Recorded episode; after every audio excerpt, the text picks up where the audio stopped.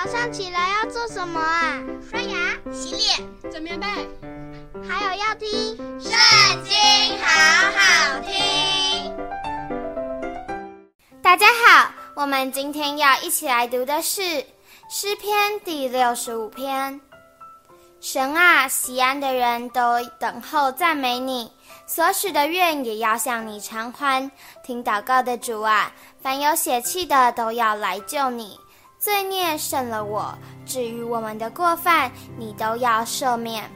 你所拣选使他亲近你，住在你院中的，这人便为有福。我们必因你居所、你圣殿的美福知足了。拯救我们的神啊，你必以威严秉公义应允我们。你本是一切地极和海上远处的人所倚靠的。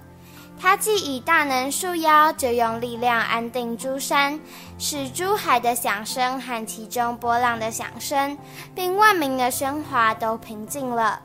住在地极的人因你的神迹惧怕，你使日出日落之地都欢呼。你眷顾地，降下透雨，使地大的肥美。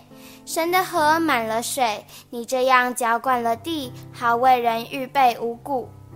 你浇透地的犁沟，润平犁脊，降甘霖，使地软和，其中发长的，蒙你赐福。